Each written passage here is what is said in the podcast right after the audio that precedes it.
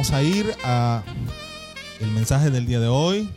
Es parte de la serie que hemos iniciado titulado Eventos finales o eventos futuros. Hemos visto ya dos temas. Uno de ellos es el mundo y luego estuvimos hablando acerca del tema de la iglesia. El día de hoy vamos a estar en esta misma serie hablando del tema señales antes del fin. En el tema señales antes del fin, lo cierto es, lo primero que vamos a decir es que hay un interés en las personas acerca de este tema, acerca de lo que es el fin del mundo. Hay un interés en, todo, en todo lugar, a todo nivel, acerca de cómo será, cuándo será esto que en el mundo llaman también como el fin. Eh, de ahí también la necesidad o la intención de diferentes eh, medios, grupos o personas de eh, hablar o de abordar diferentes teorías respecto al fin del mundo.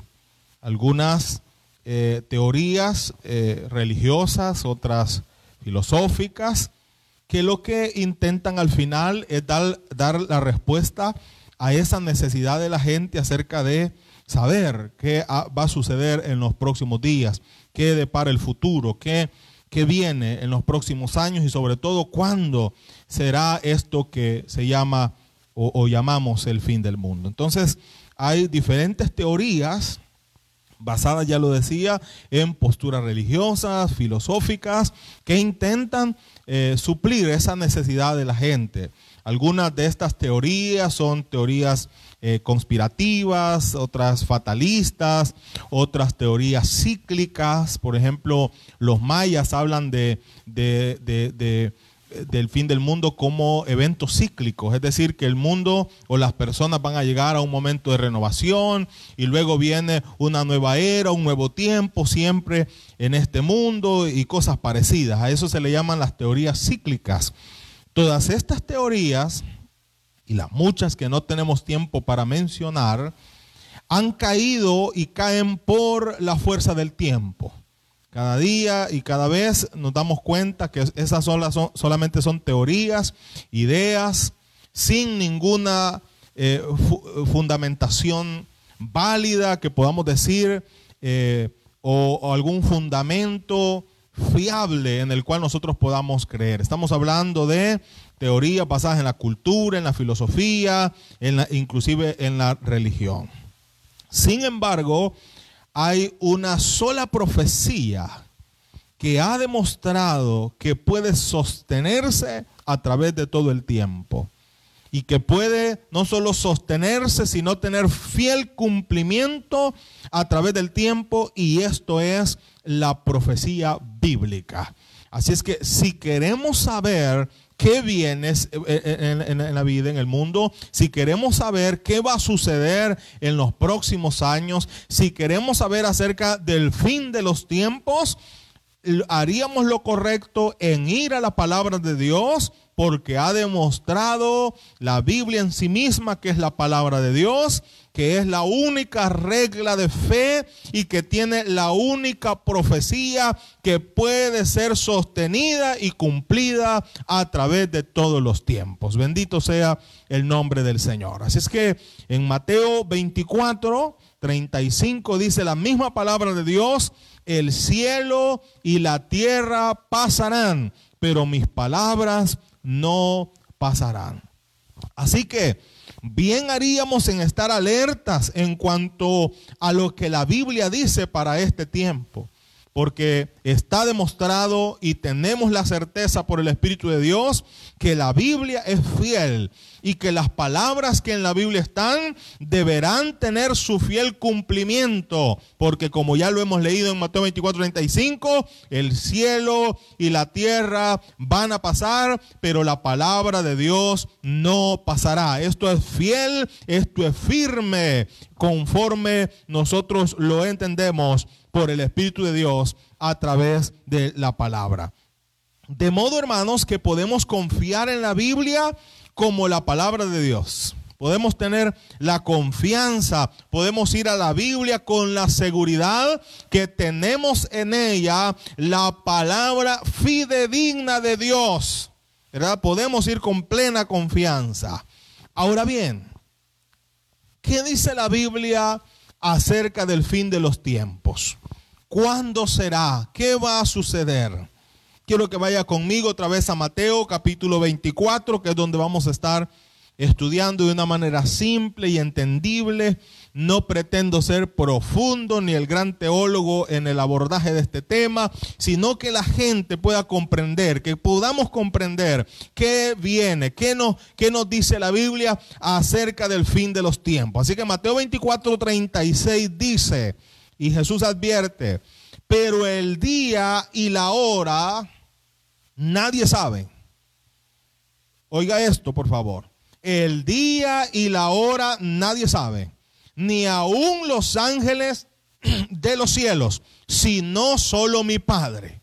Así es que no podemos nosotros, a la luz de la palabra del Señor, hablar de un día o de una hora señalada.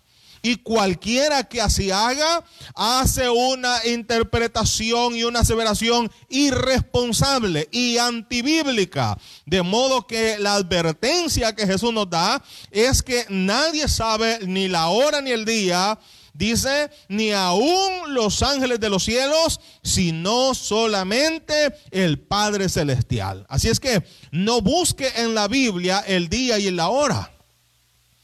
Hay ahí, por ejemplo, algunas eh, teorías, por ejemplo, el código de la Biblia, que tratan de buscar fechas, eh, horas, días o años señalados. No, no, no, dejémonos de cosas.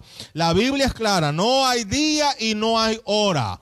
Así que nadie puede en su soberana voluntad establecer, conocer un día ni una hora, porque ya la Biblia advierte que no se conoce ese día ni esa hora, y ese, ese día esa hora está en exclusivo conocimiento solamente de Dios Padre. Bendito sea el nombre del Señor. Así que cualquiera que asegure conocer el día y la hora del fin del mundo o de la venida de Jesucristo, solamente es un charlatán. Y estos han quedado en evidencia y en ridículo muchas veces. Y podríamos mencionar cantidad de personas que han asegurado día y hora acerca del fin del mundo o día y hora acerca de la venida del Señor. Y aquí lo podemos decir con toda propiedad a la luz de la Biblia, solamente son charlatanes, falsos maestros que no miden, eh, oiga bien, en cuanto al uso inapropiado, oiga bien esto, de la palabra de Dios. Una interpretación equivocada, una interpretación irresponsable. Porque no sabemos el día y no sabemos la hora. Muy bien, si no sabemos cuándo va a ser el fin del tiempo, entonces, ¿qué nos dice la Biblia? Si no hay en la Biblia una fecha, si no hay en la Biblia una hora, ¿qué es lo que la Biblia nos dice acerca del fin de los tiempos? Y esto lo vamos a ver aquí a la luz de Mateo capítulo 24. Pero antes de, estudiarlo, quiero decirlo. El propósito de Jesús de hablar a sus discípulos o revelar a sus discípulos el fin de los días no obedece al propósito de satisfacer la curiosidad o el morbo de los discípulos. Hay gente, inclusive en las iglesias, muy eh, intencionada, eh, muy curiosa de conocer un poquito de la profecía bíblica acerca del libro de Apocalipsis y están muy curiosos de saber ah, de algunos de esos temas. Y gloria a Dios que tengan la necesidad de saber. Pero el tema es que el saber acerca de qué va a suceder ah, en los próximos años o cuándo o cómo van a suceder los próximos años eh, respecto al fin del mundo, lo cierto es que deberíamos de tener la necesidad de conocerlo no por curiosidad, sino para poder estar preparados ante lo que se viene. Así que Jesús no da a conocer esta revelación acerca del fin de los días a los discípulos para satisfacer esa curiosidad o el morbo entre ellos, sino más bien para que estos estuvieran velando, orando y preparándose ante la eminente venida de la persona de Jesucristo y ante el fin de los tiempos. Amén. Así es que no procure conocer esta información usted por simple curiosidad, sino que procure para prepararse y para dar los pasos apropiados ante la eminente venida de nuestro Señor y Salvador Jesucristo. Volvamos a Mateo 24. Y dice la palabra del Señor, y en el relato que encontramos en Mateo 24, que los discípulos hace dos mil años, mientras Jesús estaba sentado en el monte de los olivos, y teniendo frente a él la ciudad de Jerusalén y el templo, eh, lo hermoso y lo extraordinario del templo. Ahí en ese lugar y en ese momento, los discípulos preguntaron a Jesús lo siguiente, Mateo 24, versículo 3. ¿Cuándo serán estas cosas? ¿Y qué señal habrá de tu venida y del fin de los siglos? Esa, esas son las preguntas que están haciendo los discípulos hace dos mil años. Primero, dos preguntas aquí. Una, ¿cuándo serán estas cosas? Dos, ¿y qué señal habrá de tu venida y del fin del siglo? Hay dos preguntas aquí. La primera pregunta está en relación con la profecía que Jesús acababa de dar en el versículo 2 del mismo capítulo 24. Léalo conmigo. ¿Veis todo esto? Está hablando del templo. Cuando Jesús está saliendo quizás por última vez del templo y los discípulos con él, dice que los discípulos hablaron maravillas acerca del templo.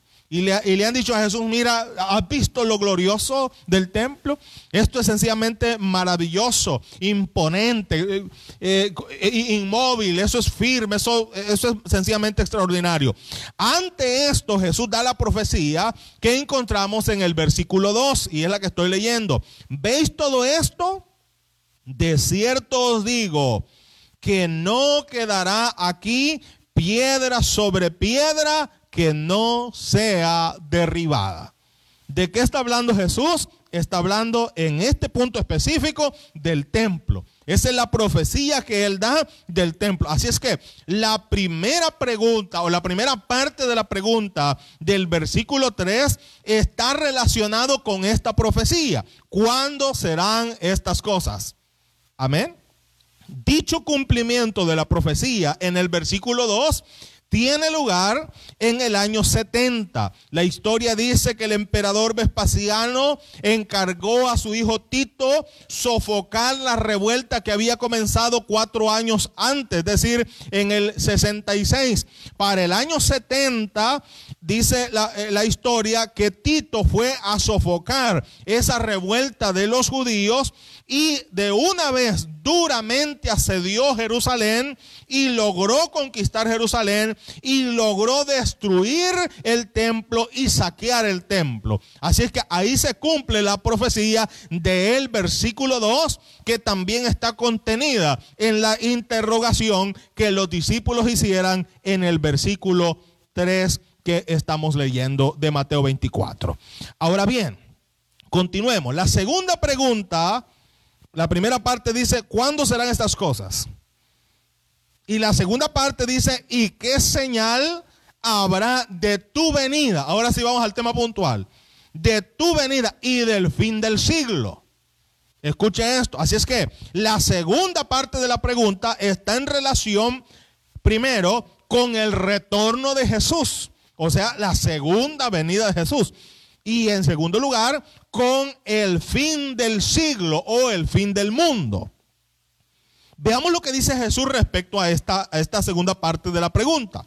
Por ejemplo, versículo 5, a partir del versículo 5, comienza a detallarse una serie de señales o evidencias que van a marcar el tiempo determinado por la profecía acerca de la segunda venida de Jesús y acerca del fin del siglo. Escuche bien esto, por favor. Así es que leeremos a continuación una lista que hace Jesús a partir del versículo 5 de las señales que van a evidenciar que estamos en la recta final de nuestra historia. Léalo conmigo, por favor.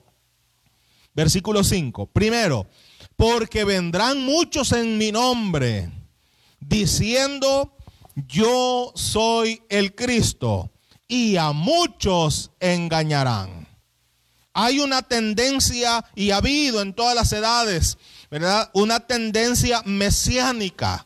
¿Qué significa esto? Que muchas personas se han levantado, se han autodenominado Cristo, Jesús, ¿verdad? Y en, todas las edades han muerto y ya no han, ya no han resucitado. Oiga bien, por favor. El último de ellos, más popular y conocido, usted lo recordará, Luis de Jesús Miranda, fundador de una pseudo iglesia llamada Iglesia Creciendo en Gracia.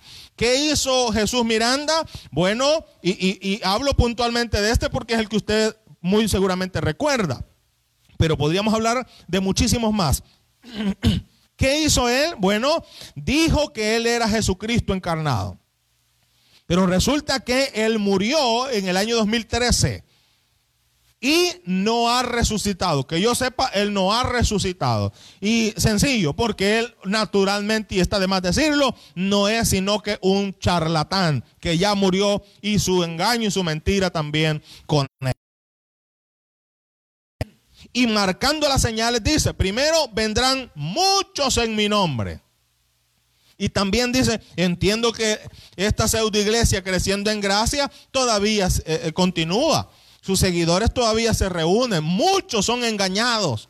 Muchos son engañados. ¿Por qué? Por la necesidad que tiene el ser humano de encontrar el camino, de encontrar la, eh, eh, la, dirección a su vida, de encontrar la respuesta a las preguntas respecto a su futuro, respecto a su eternidad. Y ahí, ahí en, ese, en esa necesidad vienen muchos perversos, arruinados, a tomar el lugar de Cristo para la necesidad de muchas personas. Eso lo hemos visto y lo seguimos viendo. ¿Qué más dice? Versículo 7. Y oiréis de guerra y rumores de guerra. Son dos cosas. Una, oiréis de guerra. Es decir, vamos a oír noticias de que hay guerra en un lugar. Y lo otro es rumores de guerra. ¿Qué significa esto? Que vienen guerras, que la gente está hablando, que los medios están hablando, que la gente está diciendo, se viene una guerra, viene una guerra. Mire hermano, dice el versículo 7, porque se levantará nación contra nación y reino contra reino. En el siglo XX nosotros tuvimos dos guerras mundiales. Una en 1914 a 1918 y la Segunda Guerra Mundial en 1939 a 1945. Dos guerras mundiales. Ahora, alguien dirá, bueno, pero si siempre ha habido guerra, eso es cierto. Eso es cierto. Yo, yo pienso que la humanidad, desde que la humanidad existe, desde Caín, siempre ha habido guerra. Siempre hemos tenido guerra. Sin embargo, escucha esto por favor. Lo que estamos viviendo y lo que vamos a vivir y lo que se viene para el mundo es muy distinto, porque es muy diferente hablar de una guerra con espadas y con flechas a hablar de una guerra con bombas atómicas. Son dos cosas muy diferentes de las que vamos a hablar. Oiga bien, una de las primeras bombas atómicas al final de la Segunda Guerra Mundial fue usada por los Estados Unidos sobre estas ciudades japonesas en 1945, Hiroshima y Nagasaki. Es la primera vez la primera vez que una bomba atómica es usada en una, en una guerra mundial. Es la primera vez y es al final de la Segunda Guerra Mundial. Hay un artículo de 2018 de la BBC que dice lo siguiente, que hay más de 14.400 armas nucleares contabilizadas, oiga bien, para ese año de 2018. Más de 14.400 armas nucleares contabilizadas.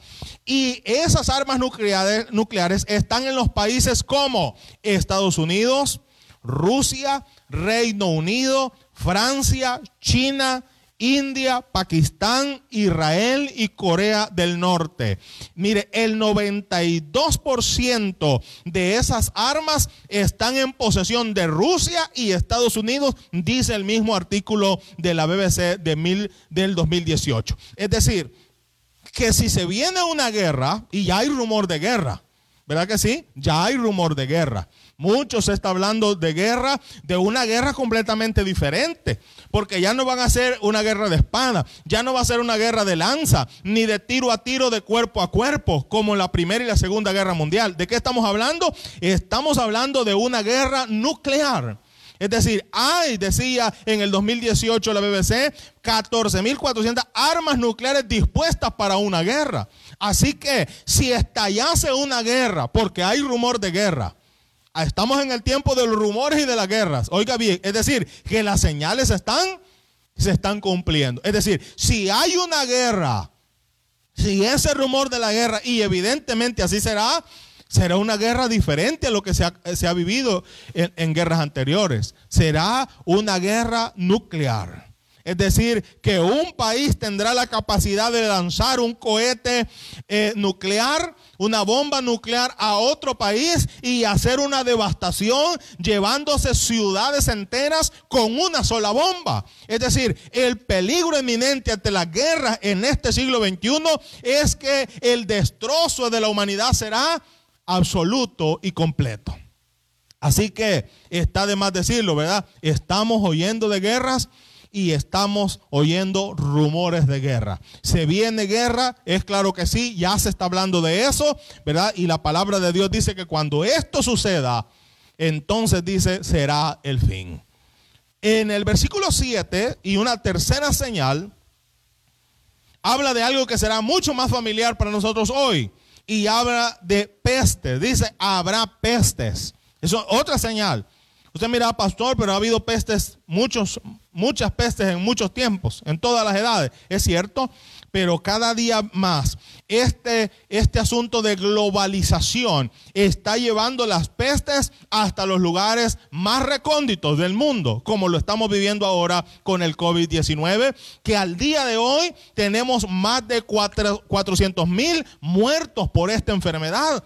Pero podemos hablar de otras. En el siglo XX, por ejemplo, la gripe española, que mató, según se cree, casi 100 millones de personas. O podemos hablar de la gripe asiática, o de algo que ustedes recordarán, porque yo, lo recuerdo en mi juventud, y es el cólera. ¿verdad? Lo, podemos recordar. O el ébola, que sigue también dando problemas en, en algunas regiones. Y ahora, por supuesto, podemos hablar del COVID-19 y de otras enfermedades que siguen siendo también muy importantes en la estadística de muertos en nuestros países, como por ejemplo el SIDA, la insuficiencia renal, la azúcar, la, hipertensión y otras. Es decir, ya no podemos decir que habrá peste, ya hay pestes. ¿Verdad? Y la hay en montones. Ya la ciencia, como se ha demostrado con el COVID-19, ya no sabe qué hacer con tanta enfermedad, ya no sabe cómo resolver, aunque tenemos los avances médicos y científicos en su mejor momento, como Daniel lo profetizara. La ciencia se avanzará, la, la ciencia va a crecer, decía Daniel, pero ahora estamos viviendo unos momentos de ciencia impresionantes, de descubrimientos impresionantes, pero esta, esta ciencia está de brazos cruzado ante ciertas realidades como las que nosotros estamos viviendo acerca de las pestes y acerca de las enfermedades mismas. Muy bien, veamos otra. Versículo 7. Dice, habrá hambres. Mire, en el 2019, solo en Latinoamérica, se, según la ONU, habían 3.400 personas, perdón, 3 3,4 millones, eso es lo correcto, perdón, 3,4 millones de personas enfrentando un grave problema de inseguridad alimentaria. Es decir, este 3,4 millones de personas en quizás en la línea de la hambruna, solo en Latinoamérica. solo en Latinoamérica. Esa realidad, del, esto es 2019, esa realidad va cambiando. Pero esa realidad va cambiando no para bien, sino para mal.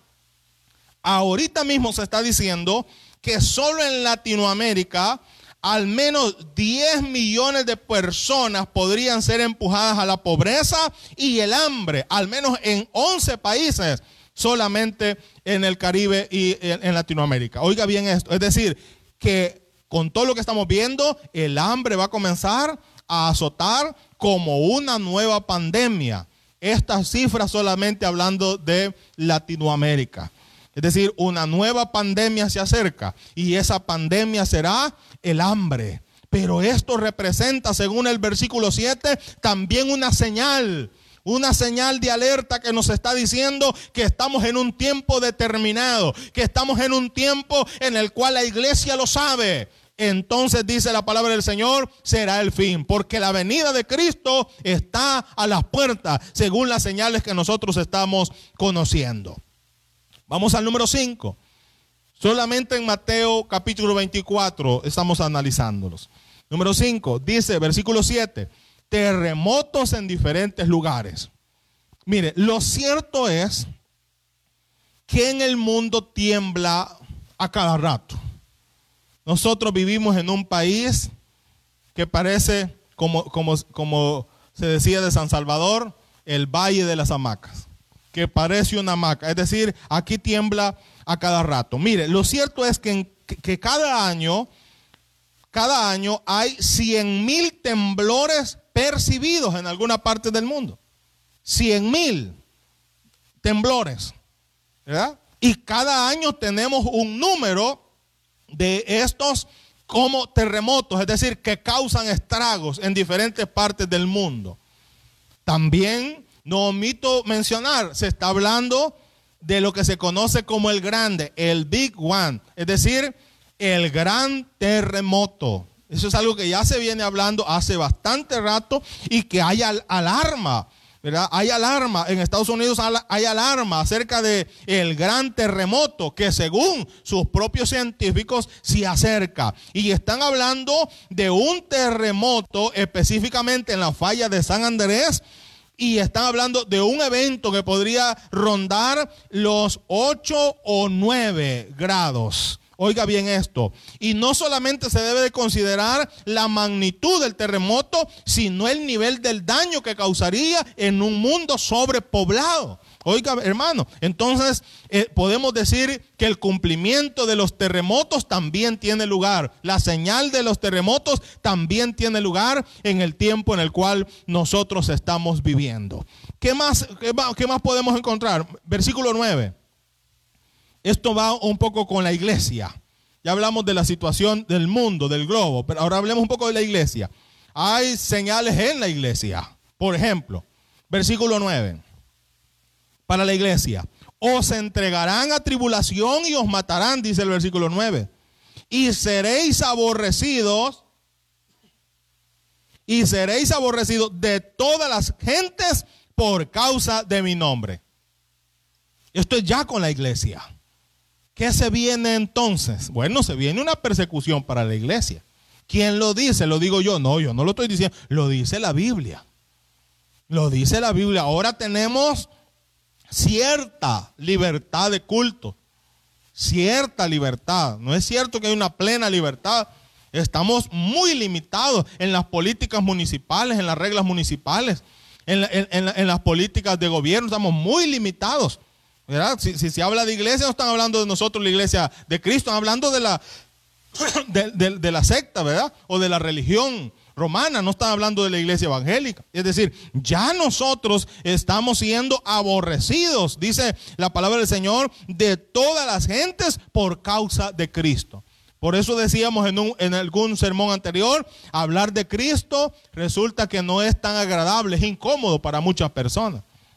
Es decir, señalarle a la gente el pecado, eso va a causar odio en el corazón de las personas que nos escuchan. Pero nosotros no podemos callar, tenemos que seguir hablando acerca de la palabra de Dios, aunque esto represente tribulación, muerte o en el mejor de los casos solamente que nos aborrezcan por causa del nombre de Jesús. Otra señal en el versículo 10 habla siempre de la iglesia. Dice, muchos tropezarán que hay un fenómeno. Ponga mucha atención a lo que le voy a decir. Hay un fenómeno. Y, como que se ha eh, desbordado un poquito ahorita en este tiempo de la cuarentena. El desánimo entre los creyentes. Yo todavía no logro entender muchas cosas respecto a eso. Pero hay gente que ya no quiere seguir. Al inicio de la cuarentena estábamos diciendo cuando los tiempos, perdón, cuando, cuando, cuando las iglesias se, se abran, la gente va a llegar en multitudes. Creo que vamos a revertir esa posición. ¿Por qué? No, la gente ya no va a querer.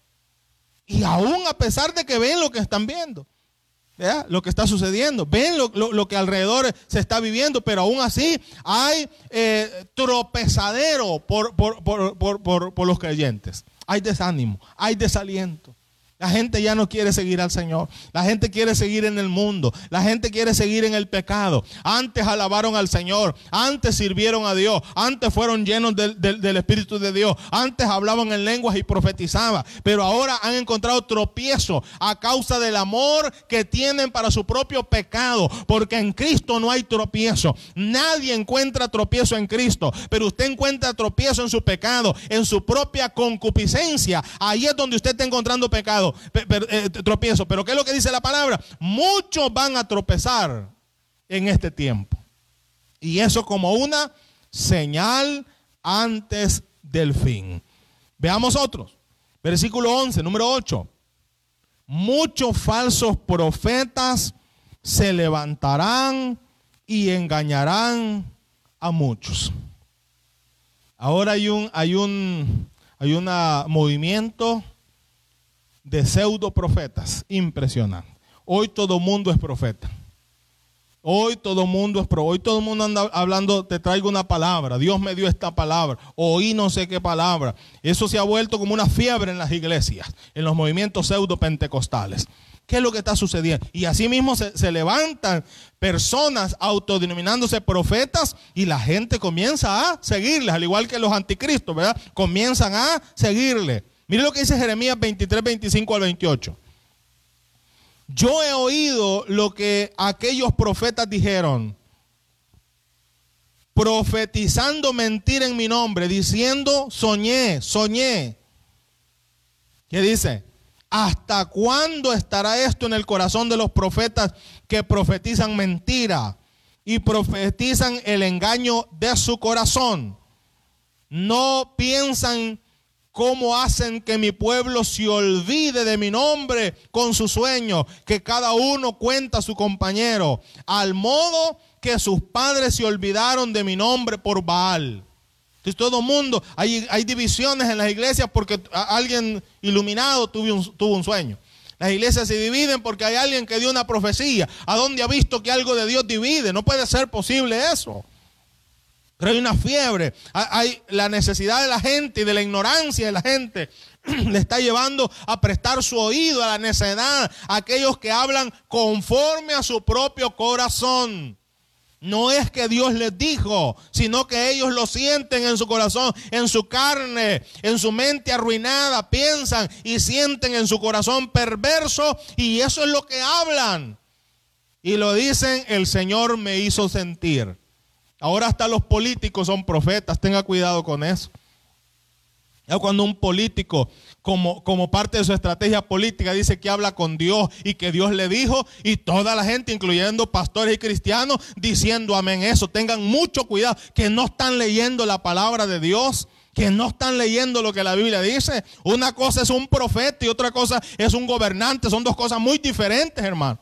Pero no podemos nosotros entrar, hermano, e, e, en, esta ignorancia, pero como parte, la Biblia lo dice, de las señales antes del fin. Antes del fin. Entonces, estos hablan, dice, de su propio corazón. ¿Qué más? ¿Qué hace una, un, farsante profeta? dividir. ¿Verdad? Es lo primero que hace. Si una profecía lo que hace es dividir, eso no viene de Dios. ¿Qué hace una profecía? Bueno, aquí lo dice. No piensan cómo hacen que mi pueblo se olvide de mi nombre con su sueño. Es decir, la gente comienza a dejar a Dios. La gente deja de oír la palabra de Dios para oír al profeta. La gente deja de escudriñar la palabra de Dios para oír al falso maestro, al apóstol o al ungido, como usted le quiera llamar. ¿Por qué? Porque el, el papel de estas personas perversas y arruinadas es alejar a la gente de Dios. Pero no es ninguna novedad, ¿verdad? Ya la Biblia lo anticipaba. Dos mil años atrás dice muchos falsos profetas se levantarán y muchos también van a ser engañados. Número 9, versículo 12. Y por haberse multiplicado la maldad, el amor de muchos se enfriará. ¿No está usted de acuerdo conmigo que vivimos en un mundo completamente malo? La maldad ha llegado a niveles que no nos imaginamos. Solamente retorcidas y arruinadas, ensatanizadas, pueden pensar en el tipo de mal que se está obrando ahora en las calles y en las ciudades de nuestro mundo. Vivimos en un mundo en el cual la maldad se ha multiplicado exponencialmente. Hay maldad a todo nivel, en todo estrato social. Antes se, pensaba, y, esto es una, una mala etiqueta que se decía que la maldad estaba en los pobres que ellos eran los malos, e, era, la gente que no tenía valores. No, hermanos, si hay de cuello blanco, si en todos los niveles, es que la maldad está en el corazón del hombre. Eso ya lo vimos cuando vimos el tema del mundo, ¿se acuerda? Eso ya lo vimos. Hay maldad en el hombre, independientemente de dónde haya nacido, en qué país o en qué cuna, ese hombre está lleno de maldad. Y esto también evidencia que el tiempo del fin está cerca. Parte de esta, de esta profecía o señal dice el amor de muchos. Ahora el amor cristiano es un poco más disimulado. Lea usted un ratito ahí en el libro de los Hechos cómo era el amor de la iglesia del primer siglo. ¿Le parece que, que tiene alguna relación con el amor de la iglesia en este tiempo? No. En ningún momento.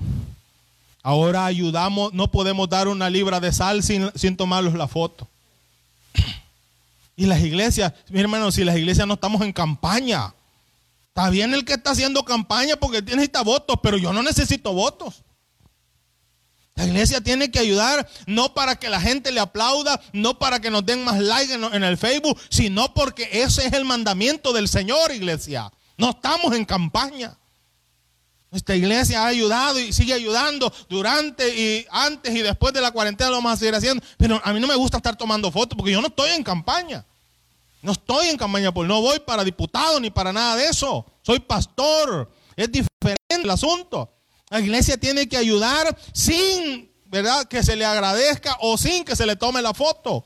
Hay que ayudar, hay que amar al prójimo, porque este es el mandamiento del Señor. Amén, iglesia. Quizás esto pueda ser un poco incómodo para algunos que les gusta tomarse mucha foto con la libra de sal, que yo siento que también avergüenzan a la gente que está viendo la necesidad.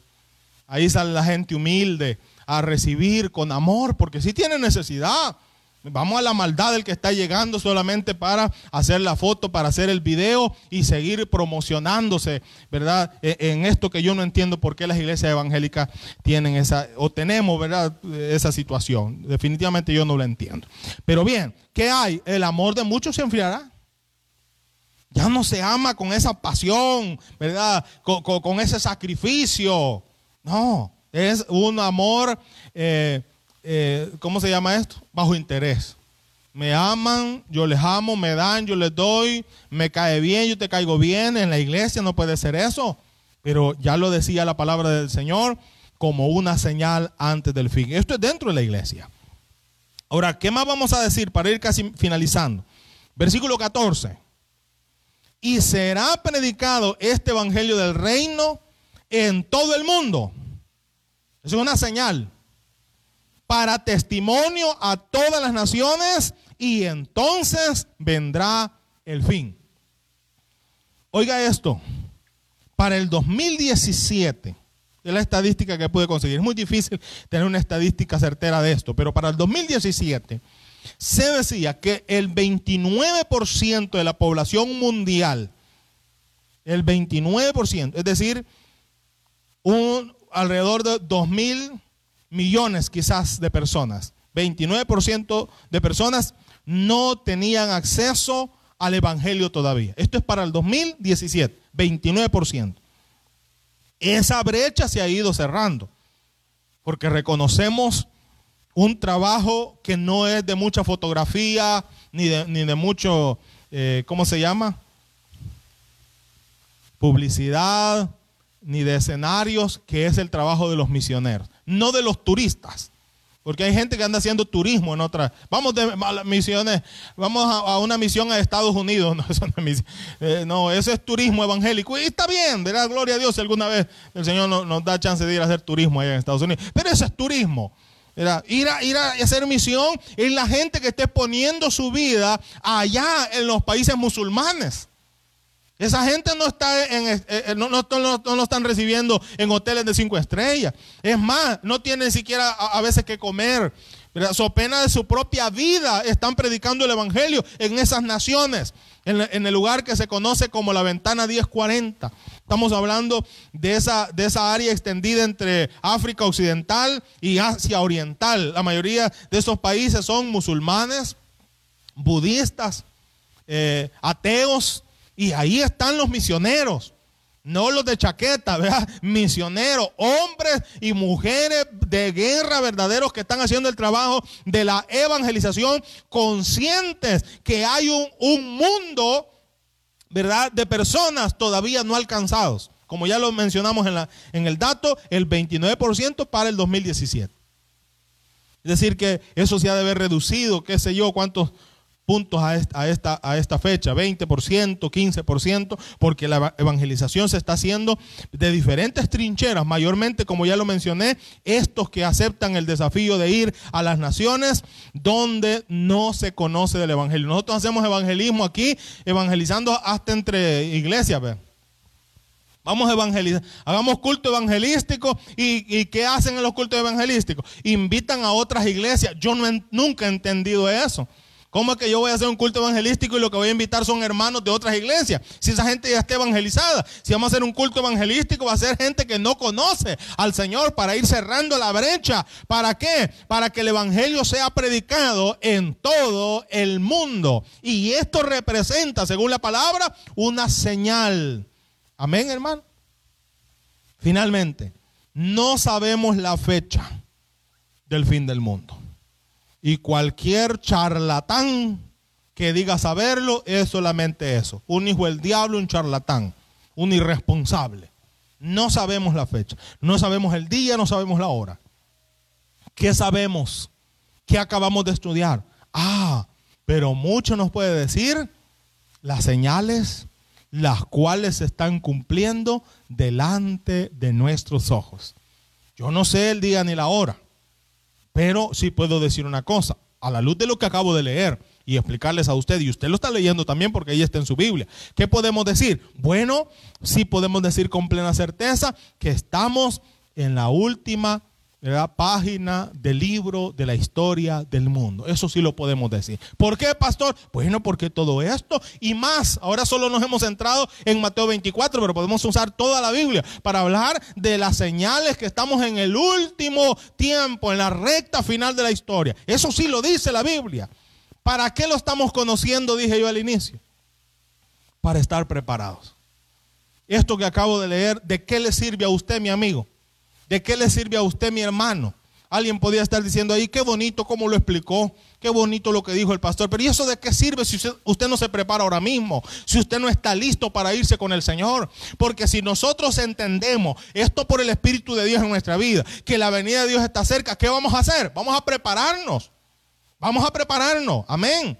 ¿Qué dice Mateo 24, 44? Por tanto, también vosotros estad preparados, porque el Hijo del Hombre vendrá a la hora que no pensáis, porque no sabemos.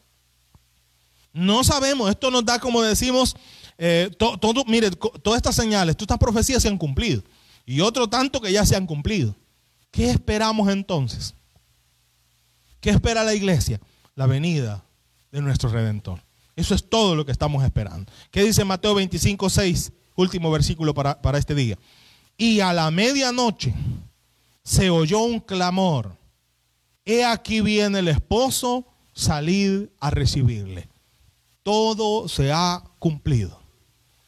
La Biblia es la profecía más fiel. Aquí no hay error. Yo he estudiado por más de 20 años la Biblia. Por más de 20 y todavía no he encontrado ningún error. Y toda la profecía bíblica se ha cumplido con una, con una certeza quirúrgica. Cada, cada palabra se ha cumplido extraordinariamente. Y si todo lo que se ha cumplido está en la Biblia, lo que falta por cumplir, que también está en la Biblia, es verdad. Y usted y yo debemos de estar preparados. Las señales nos están diciendo ¿Qué le dice a usted esta pandemia? ¿Qué le dice a usted los terremotos? ¿Qué le dice a usted la maldad? ¿Qué le dice a usted los, desastres? ¿Qué le dice la frialdad de la iglesia? Sino que estamos ante la eminente venida de nuestro Señor y Salvador Jesucristo. Dios es fiel, mi amigo, y Dios tiene también un plan maravilloso para su vida. Usted puede escapar de la ira que viene. Eso es el tema, ese es el interés mayor que nosotros tenemos al usar esta plataforma para poder bendecir el nombre del Señor y para poder predicar la palabra de Dios. Esta es la verdad de Dios con la cual nosotros tenemos la seguridad que vamos a ver a nuestro Señor y a nuestro Salvador Jesucristo porque su venida está a las puertas. Mi hermano, ¿usted le está esperando ya? Y más que una, una palabra de afirmación a esta pregunta, hablaría más su estilo de vida. ¿Cómo está viviendo? Porque esto es esperar. Si yo preguntara, y si aquí estuviera lleno y le preguntara a la iglesia, ¿cuántos esperan al Señor? Todos gritarían amén, pero en pecado, en adulterio, en fornicación, en mentira, así no se espera al Señor.